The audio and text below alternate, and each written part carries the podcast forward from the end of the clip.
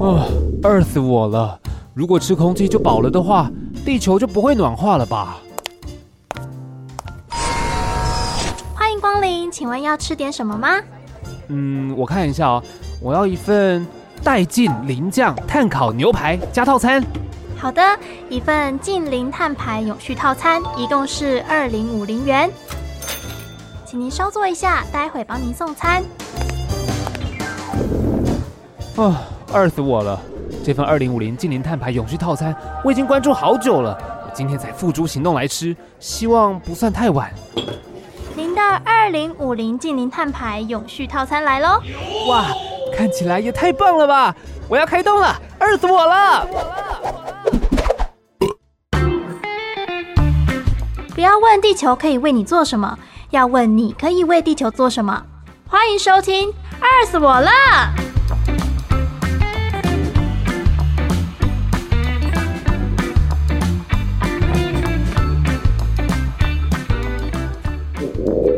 哎、迪，你去便利商店买个晚餐来吃吧，顺便看一下有没有集齐品在打折。你要吃便利商店哦，哎，可是那个包装不环保哎，还是我们自己带餐盒去外面买啊？哎呀，迪，自己带餐盒当然是很环保，没错啊。可是现在外面很多的餐盒包装都已经是单一材质啦，这样回收再利用会更方便，跟以前的复合材质已经不一样了。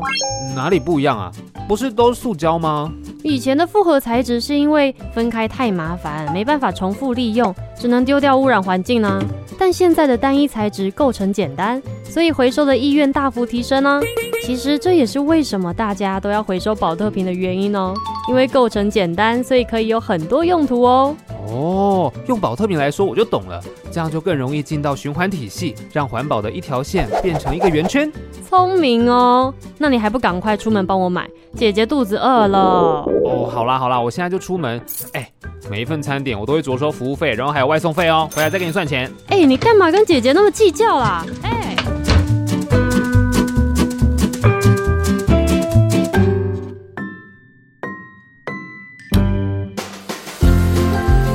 各位听众朋友好，欢迎收听《饿死我了》，我是主持人尚恩。今天的节目呢，要来跟大家聊聊的这个议题哦，我相信每个人其实你都一定有消费过嘛，在外面不管是在超商啊，或者是在呃生鲜超市等等，你可能买的食物，不管它是生的还是它是熟的要微波的，其实它都会有一个盒子，把它装在里面嘛。所以这个东西从以前到现在一直都存在，但是不晓得大家有没有发现，随着时代的进步、科技的进步跟一些也许你的知识啊，还是观念的调整或觉醒，其实包装开始跟以前有一些不一样了。可能我们肉眼看不出来，可是实际上它可能在环保议题上面是有很大的进步。所以今天要跟大家聊的就是关于包装这件事情。邀请到的是金元福包装企业股份有限公司的郭哲宏副总，副总你好。哎，你好，三恩好，大家好。好，我想要先跟副总聊一下，我刚刚说的是这些日常生活中使用的包装，对于你们公司来说都有提供这样子的一个产品。哎，没错，嗯啊、我们公司其实应该是说，知道我们公司名字的当然少数啊，但是呢，啊相信大众都有用过我们公司的产品，啊哈哈直接或间接的。哈，对，那刚刚上恩提到说，我们在超级市场的这一些生鲜类的包装，这是一个产品线。嗯，那当然，我们也有供应给一些知名的食品厂，哈、那包含冬天会吃的火锅啊，哦然后或者是汤圆啊，嗯，这些里面的硬盒的包装，对啊，或者是饼干点心的这一些嗯里面的内衬，这些对都是属于我们的制造的产品线之一。嗯，所以说，在生活上，其实你们到处都可以看得到我们生产的产品。对，这样。其实讲到就是金元福包装公司哦，我们知道它其实是老字号了。然后我刚刚又讲，随着以前啊，也许我从小到大包装一直都存在，是一直都在使用，是可是其实它跟以前有点不一样了，对吗？没错那到底没错哪里不一样呢？我们用看的可能看不出来，还是说看得出来？它有什么可以看到的什么标示还是什么吗？呃，应该是说以产品本身的外表不太容易看得出啊、呃它里面的含量的变化。嗯，那只能说，过去我们常用的当然就是从原料，从我们跟原料供应商买完原料之后，我们就会制造产品嘛。对，那现在原料供应商其实也已经在变成我们讲的回收料的供应商。好，哦，那意思是说，过去呢，大家很习惯，就是反正我的上游就是开发新原料，嗯那以前还没有循环，还没有环保的概念，可能我们就是买完、制造完，然后消费者用完，然后就丢弃，对然后就一就是条线对一这样条线的，就是单向的这样。嗯，那随着我们最近在讲这个永续，对讲循环这个概念，这几年其实是越来越被受重视。嗯，所以说在产品的来料方面，好，跟我们制造的概念上面，其实这几年已经在做很大的变动跟调整。好，嗯只是在外观上可能还看不太出来，嗯但实际上呢，在我们在讲不管从循环或节能减碳的概念来说，它其实已经做了很多的改变了。嗯，呃，是就是刚刚有讲到，呃，以前是一条线的，对。但现在可能你们的原料是一个回收商，对，或者是说我们应该是说上游的部分呢，嗯它其实也供应我们原料，只是它原料来源可能会从，比如说像一号的 PET 或五号的 PP，这是我们公司常用的这个材料。对，那它的来源可能就是像一些石化的原料，对再去开采，然后提炼，然后做成聚合之后做成我们要的粒子。嗯，那现在讲循环的话呢，它可能从消费后，嗯那在我们的回收商、分选商那边，把可能用完的这些同材质的，经过清洗，嗯，然后经过再造粒，好，然后就可以再回到我们的生产线。所以它的来源并不会是从新开采的原嗯原料而来，所以它可能就是从我们过去俗称的废弃物，对，可是实际上它是很有用的再生资材，可嗯以再利用的资材，我们再拿来再利用哦啊、是从这个角度来看这个事。对，哦，也就是刚刚说我们以前叫它废弃物，对但其实它现在是资源，没错，没错。然后其实它以前我们是一条线这种线性的，线性的，但对它对其实对现在变成是它的线性走到后面之后，哎、又回头成成为了源头，是是是变成一个循环嘛？为什么没叫错循环经济？是因为这样子。没错，没错，没错。哦，那其实，在这样子的一个改变好了，它大概是，比如说你们公司是从嗯什么时候开始注意到这件事情，然后开始投入的、啊？呃，我们公司其实早在十五年前就在做有相关的产品线，哦嗯是一些原料是，比如说我们在讲再生料，对或者是这个循环的料，哈、嗯，来做产品。对，不过老实讲，当时会做这个东西，绝对不是有什么高尚的环保概念啊，完全就是客人要我们做什么，我们就做什么。好、哦，所以当时是有可能你们的这个国外客户户，对对对对对，哦所以刚刚我在呃，我们一开始的时候就是有提提到一些台湾的厂商嘛，是我们嗯主要客群。那其实以我们公司来讲，我们大概百分之九十的营收都来自于海外，哦，所以海外在很早以前就已经在有这个概念了。嗯好、那台湾其实以食品容器可以用循环料来做的话，其实是在去年十二月国家才通过。嗯，，好，那我们从去年十二月开始就切进来，在对国内市场。嗯，在这以前，其实台湾还没有办法用这个再生料，因为还是有一些疑虑的地方。好、嗯那但是国外其实在十五年前就甚至更早，对啊它就是开始可以开放这些作业。嗯那那其实我们过去真的以服务客户为主， 对哎 所以你跟我讲说，哎，这个它呃怎么碳排放，哎这个 没听不懂，哎嗯好啊， 那我们买得到这个料，那我们也可以供应，那我嗯们哦就做这件事情。它其实以前很单纯，对，哎，就这样子，一直到最近这几年才说，哦，原来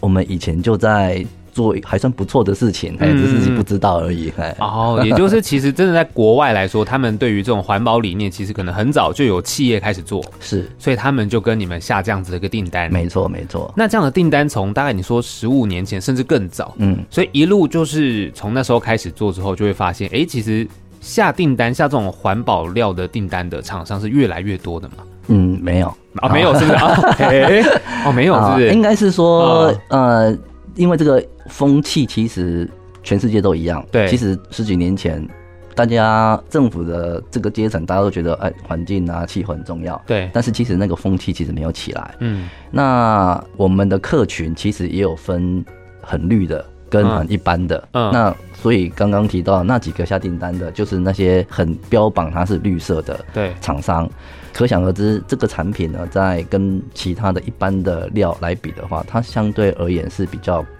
贵一点的，嗯，好、所以它其实它市场不会很大。哦，对，那所以他们当时的要求做这些东西，在我们公司的销售比例其实不高。嗯，好、其实，在十几年来都维持一个很平稳的成长，但是它成长幅度其实没有像其他产品线这么的快。嗯，对，所以说过去的结构其实长这样。啊、哦对对对，了解，所以其实当然是这几年开始，可能不管是大家的想法，或是政府的一些制定的法律等等的，对让大家更有这样的关注啦，知没道错这件事没错很重要，要去做。没错没错没错，那在环保这件事情，以我们一般日常消费来说嘛，是我们有时候去可能买买生鲜或什么，也就是说，刚去年政府定了这样的法律，对所以你们切入这样的市场，嗯，我们在购买我们日常消费用品的时候，其实就可以买到用这样子环保包材包装的东西了，但以前没有，是不是？对，应该是说，呃，我们台湾切入的时间还算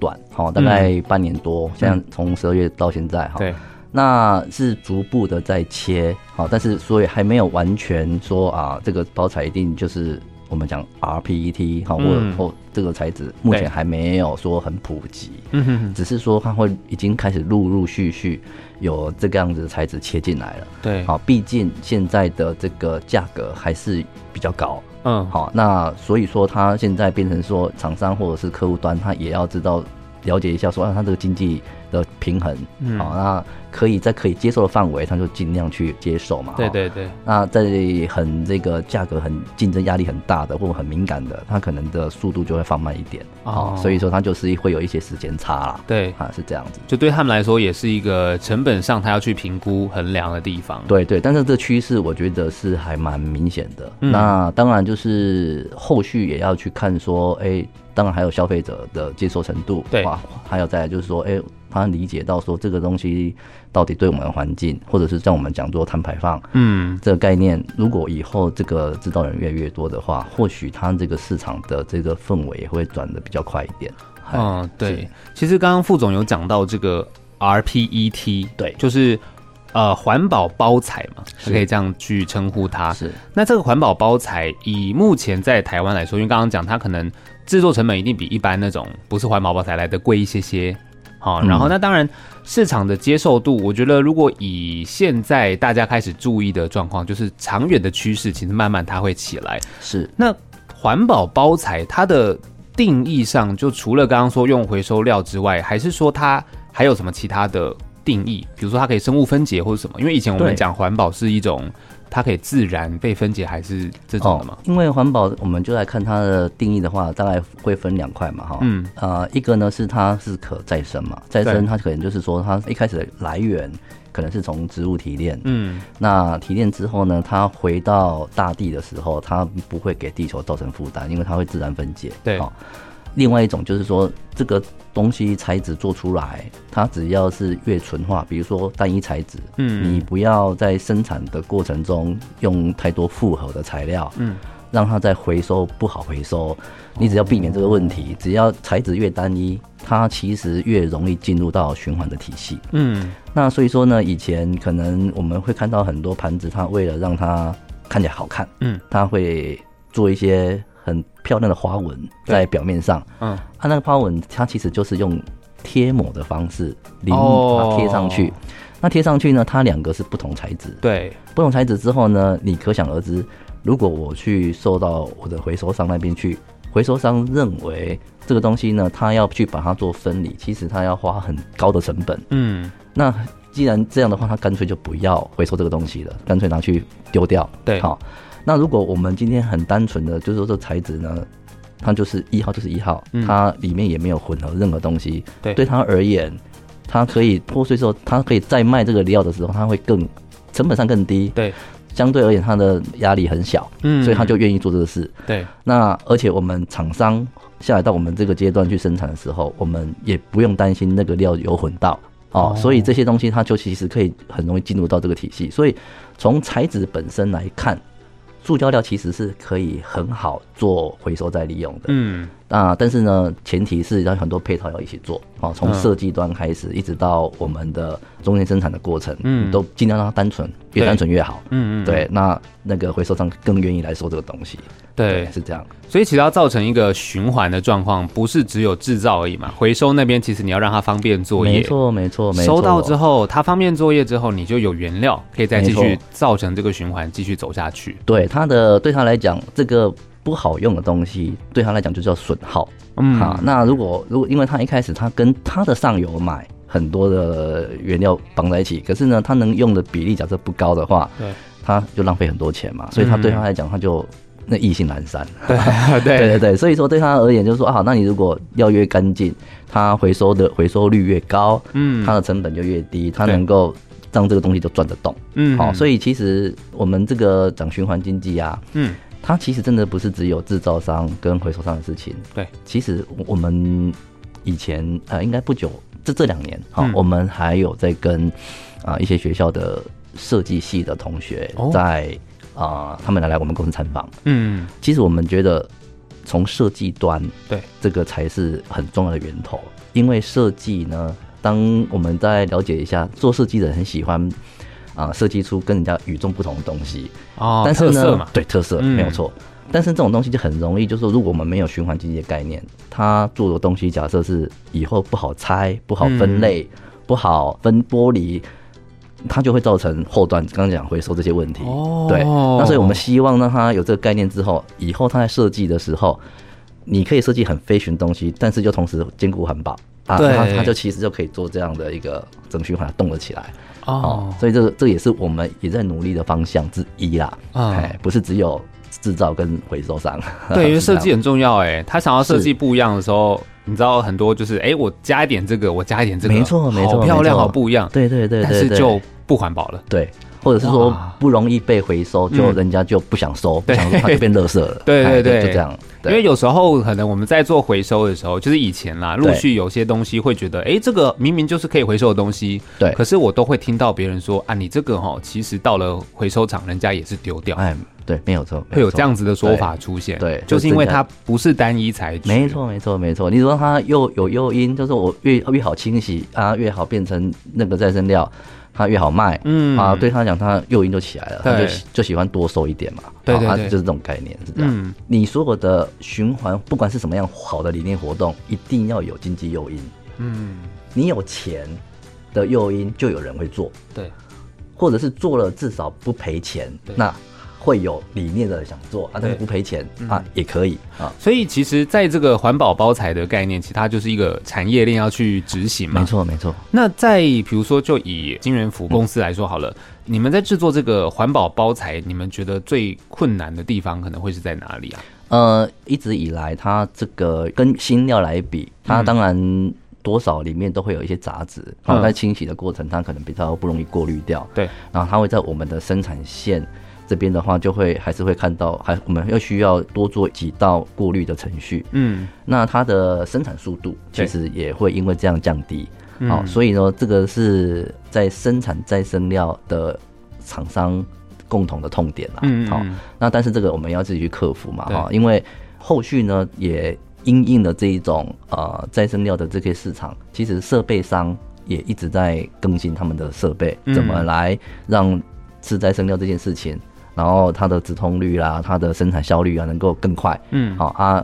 以前可能厂商比较不 care 这一块的，现在都慢慢的在产线设计上面在讲这些事情。嗯所以其实，在这一种效率降低，这个事是必然的必经之痛。嗯哎啊，但是我们要去想办法克服它，怎么让它比较接近以前我们在生产新料的这个速度这样子。然后这是比较大的一些压力所在。哦嗯好、。是这样。但是随着科技的进步，刚刚讲，对，厂商对开对对始一定会慢慢的去改善这件事情嘛。对，没错没错。它已经感觉上是一种一种一种经济模式了嘛，就是厂商提供更好的器材设备，然后让也许你们在制作的时候更有效率，提高你们的产量、生产率，然后呢，客户又可以再跟你们这边可能订购又更多。对就对变成对，一现个在状况对，那现在因为因为现在很多事情其实同时在发生，嗯所以讲同时发生就是说，哦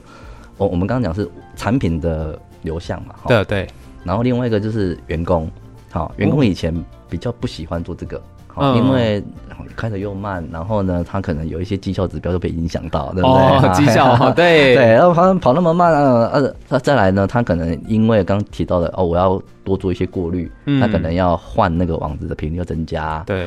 这些等等的都是跟以前不一样啊，要改变，不好做，嗯嗯嗯嗯好。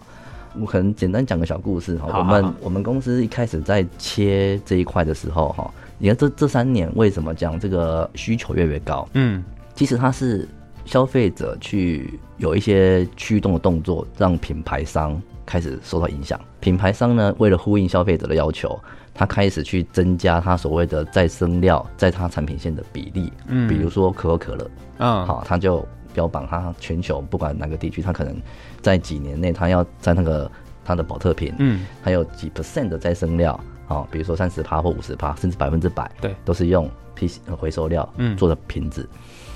那它一喊出来，第一件事情就是全球的本来那一种很平淡的这个再生料的需求，忽然间就拉上去啊嘛，忽然飙涨，对，价格也飙涨嘛。 对对对对，所以你刚刚说那个 PCR 的，就像我们我们就讲再生料的嗯掉价啊、比新料啊是高那么一点点，其实呃是这么很高的很很大的不一样，不是只有一点点，嗯嗯那过去只有一点点。对，那这个是在外部的部分，嗯内部的部分呢，我刚刚提到我们员工他一开始他也不知道这个东西是什么，对，他就觉得说，哎、那个老板哦，买再生料啊，就是看起来脏脏的， 会不会是去买那种哦很低价的东西来来来冒充？ 哦 然后呢，哎、想要降低成本之类的，哎、嗯他都不知道这个料价是比新料还贵很多的，啊对对对。 那像这种东西，就是很多的沟通要去要去做，对，那我刚刚讲，它其实同时在发生，好，就是从外面的市场端嗯到我们的消费端，甚至加工厂内部的这些生产制造端，嗯还有提到的这些设备制造商，嗯他们因为这个风气起来之后呢，大家都动起来。对哎啊，这是刚刚动的一个过程，就是要去习惯它，去了解这个整个整个 process。我们的这种生态环境已经跟过去不一样了，对，它现在真的是整个产业链整个在做翻转。嗯好，目前遇到的情形是这样，所以对连我们内部都要去做做很多的教育。嗯啊，所以沟通这件事情其实是很重要的欸。对对啊，不管是跟内部的员工，对要让他一起有这样的想法，才会去努力一起往这个没错方向走嘛。没错没错，然后还有消费者，其实嗯对应该一直以来这个世界有在跟大家沟通啊。从以前可能一些那个呃世界的会议啊，或者什没么错，没错一直都出现名词啊，像对我们之对前对一开始有聊，就是什么京都议定书，没错或者什么，我们在学生时期都对念过书嘛，都知道对这个东西，对但不知道它在干嘛没，错就变成一个考试用的东 西。可是它对确实植入了很多的观念是。在大家的这个内心深处，它可能现在发芽了。对，没错，没错。嗯那过去可能走呃，应该说风气没有起来，然后在沟通的，或者是说呃，我们希望厂商能够做的这个方向跟沟通的管道，嗯，也不太有效。那嗯现在是透过供应链的压力来，对哇，那这个就是天翻地覆，嗯哦就是非非常不一样。对啊，对就是像刚刚讲可口可乐嘛，或者对其他那种很大的品牌，对，它就就是登高一呼，没错你下面这些供应商就真的要提供它这样的东西了。是是是，所以像现在不管是我们很多企业，有些像上市贵公司，它当然就会被硬性要求，嗯哦你要有一些什么碳碳盘查啦，然后碳排放的那个数据要出来。对，那其实非上市贵公司，你只要是有卡到边的，嗯哦，比你可能不是第一层的供应商，但是你是第二层或第三层的，你都要做准备了，因为、啊对人家最后还是会找 到你，嗯除非你是啊离、开这个这条线很远的，对哦啊这条线很远的这些厂商呢，也不是你就可以躲得掉，因为你只要是有产品在市场上流动，对这些早晚会遇到，啊嗯，因为是这消样费者现在已经知道说，哎，我想要挑选的就是这样所谓的碳足迹比较低的，或者是环保的，哎对对哦我想要挑这样的产品。没错没错，所以在同样的东西出来之后，我就会两个比较之下，哦，这个比较环保，这个比较不环保，那我就挑一个比较环保的嘛。对这个东西都会是未来。嗯，呃消费者，但是消费者会被教育的越来越厉害，哎，然后对以后一定会长长成这个样子，嗯对，这市场的趋势长长会对会会会有很大的变化， 大家都逃不掉了。没 有错，好，然后我这边也也也想问一下，就是我有看到，其实呃，金元福这边有加入一个国际再生能源倡议，就是 R E 一百嘛。嗯是是，然后其实，在台湾也算是蛮前面的哦，是第是十一家。是对嘛是那这个是一个很，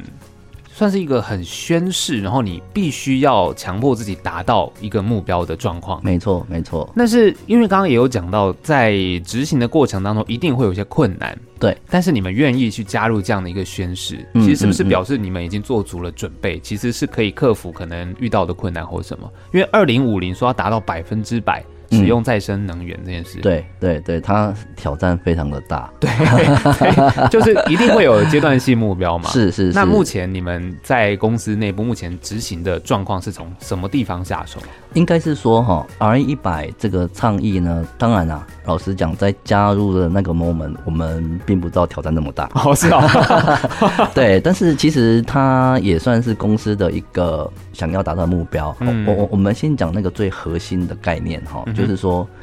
呃，因为我们是做塑胶制品，对，塑胶制品呢，给人家最大的几个最直接的 image，它就是。啊，不环保啦，嗯对哦，然后呢，这个是万恶之首啦， 对，大家讲到对对对塑胶就对觉得哦，不好，不对要，不要，对不对要对这样但。是呢，你身体很诚实，你还是每天在用嘛，啊、 哈对，没错，对，那这件事情呢，怎么让它变成是是一个可以做的改变呢？哈、呃，我我们内部其实当时也在讨论这个事情，就对说我我们先想，先不要讲能不能做到，嗯如果有一天哈、我们来做一个梦，这个梦呢，应该是说。我们的产品呢，它是既是塑胶，但是它又是环保，嗯，有没有这种可能？好、因为在过去，大家可能对于塑胶不环保这件事情，我们把它整个价值链拉开来看，它从开采一直到生产，一直到变成产品，这些过程其实它的这个材质在市场上为什么它会在二次大战以后会这么 popular，嗯会这么的受欢迎，是因为它经济很它比较便宜对，它又好做，嗯它可以应用范围很广，嗯但是它现在最大的问题就是它没有办法分解。嗯，那当然没办法分解这件事情是一个痛点，对而且也是大家眼睛就可以看到的，比如说环境啊、海洋啊，嗯哦，很多地方。对，那这件事情，我们在想说，那到底这个是是塑胶的错，还是人的错？嗯因为我们看到塑胶到处都是，是它的问题还是人的问题？嗯，好、因为我们要想要消灭它，对，那想要消灭它，这个前提是它的问题很大，你才要消灭嘛。嗯啊，但是呢，它不会无缘无故就跑到环境里面去， 对，它一定就是在后端使用以后，没有好好的去利用它。嗯哼，那你说我们现在去开发替代品来取代它，当然这是很 OK，对好、当然这个前提还是那它是不是真的够环保嘛？嗯所以我们拉回来一点点，就是说当时我们在讨论这件事情的时候，有没有这个机会做到我们想象中的那样子？哎，想来想去应该是有。什么东西呢？材料的部分，我们让它进到循环体系，嗯它就可以解决它跑到环境这些污染的这条路。嗯你收了回收了一一公吨，它就少一公吨的机会在环境里面对，被看到。嗯对不对？这个在料上面的处理，对，然后它又不会额外增加碳排放，甚至于降低碳排放，嗯那这是一件事情。那第二个呢，塑胶还会造成环境的冲击。另外一个部分就跟很多的产业都一样，因为我的生产过程需要用到很多的电，嗯那这个电呢，其实也是我们公司内部碳排放最大的来源。嗯哼，所以呢，碳排放最大来源，我们知道啊，那那电是这样的话，那我们假设可以买绿电来哦， compensate 的话，嗯，那其实我在电这边的碳排放就大幅降低，对，我生产的成本碳足迹就可以趋近于呃，应该说压得很低。嗯那这样的话，不只对我产品是有好处的，对我我们刚开始提到的这个，可能我要去缴这个碳费啦嗯，缴、碳宽税啊，这些都可以降低我的经济冲击。对，所以这是一举好几得的事情，嗯所以我们内部才会把永续活动定义两条主轴，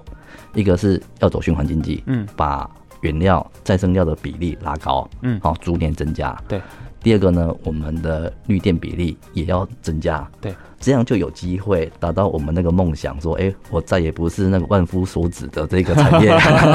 然后，哎、我在卖的产品其实是低碳的，对好、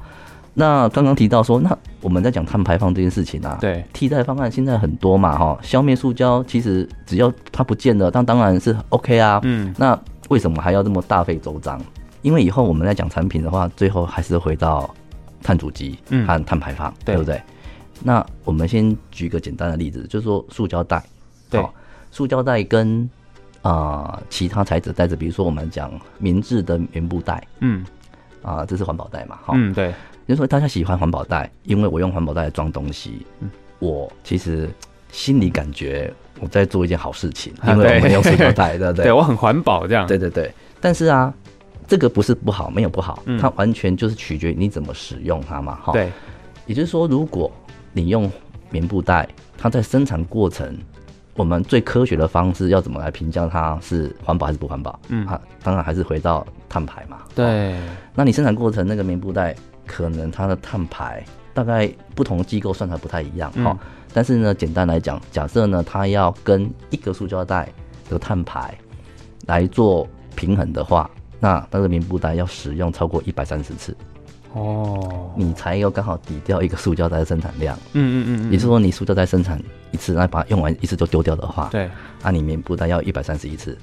哦所以你要去算你用掉的次数，那才达到那个次数以上。对，你就才能说啊，你用环保啊，用循环，一直不断利用它，嗯，那个是环保的。那当然，如果你家里有超过两个以上或三个 以上，那你就自己好好算一下，说哦你、嗯你要用几年用得完。对，好要回家算一对下，，那那用一样的概念，那你就回头来算，哎、那我塑胶袋如果重复用两次、用三次，嗯，那你就是一百三要乘以三或四了，对，对不对？嗯啊，你是不是回到说，哎、塑胶袋本身，它如果能够重复再利用，它才是真正的对于大家的经济上的这一种负担嗯哦是降到最低的。我们没有要去你去说不要用它，你应该是一直不断重复利用它。对，那重复利用它的时候呢，你的碳排的那一种呃冲击是最最小的。嗯，对啊，所以从这个数学上来看，对，对，这个其实，呃，我们讲塑胶对的应用上，这个才是对的方向，嗯嗯嗯，而不是你用完塑胶袋啊，用一次就丢掉对，啊。这一种的话，这使用行为，当然它一定很容易就流到我们刚刚讲的这些不该去的地方。嗯，对啊，所以说它塑胶本身不是问题，对，哎，问题是我们人怎么去使用它，使，用它。对哎耶，，对，所以说刚刚提到整个概念，包含我们讲 I 一百这件事情，嗯都是在这个角度出发的。嗯，好，再来，我们在提到这个循环，它它回收还有分一个叫做内循环，那一个叫做降级回收，啊还有一个叫做封闭式回收。嗯，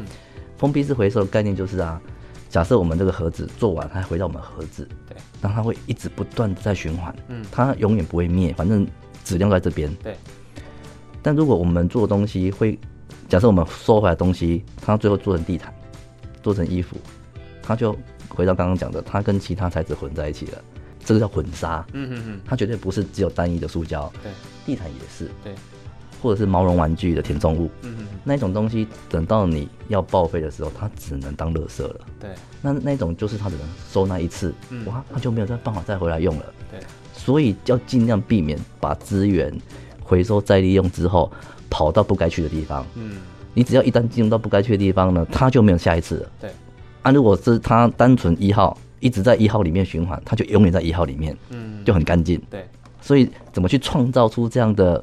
循环，这个才是我们的课题。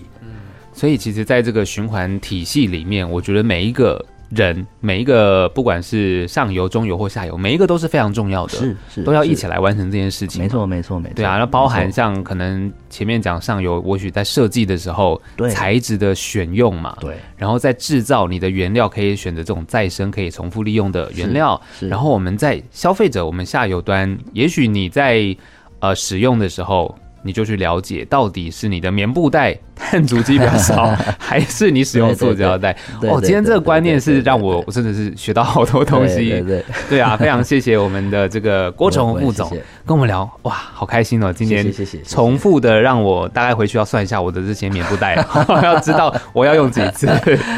对啊，很开心，副总，谢谢你好，来，谢谢谢谢谢谢谢谢。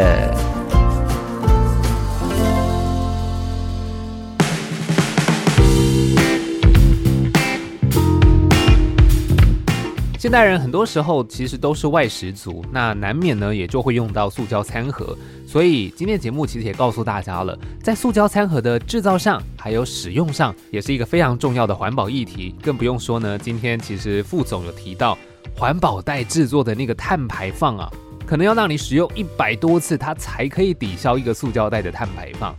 那很多时候，其实说真的啦，是我们人类造成的问题，而不是塑胶的问题。那当我们的观念调整一下，使用习惯也改变一下，塑胶它也可以是非常环保的。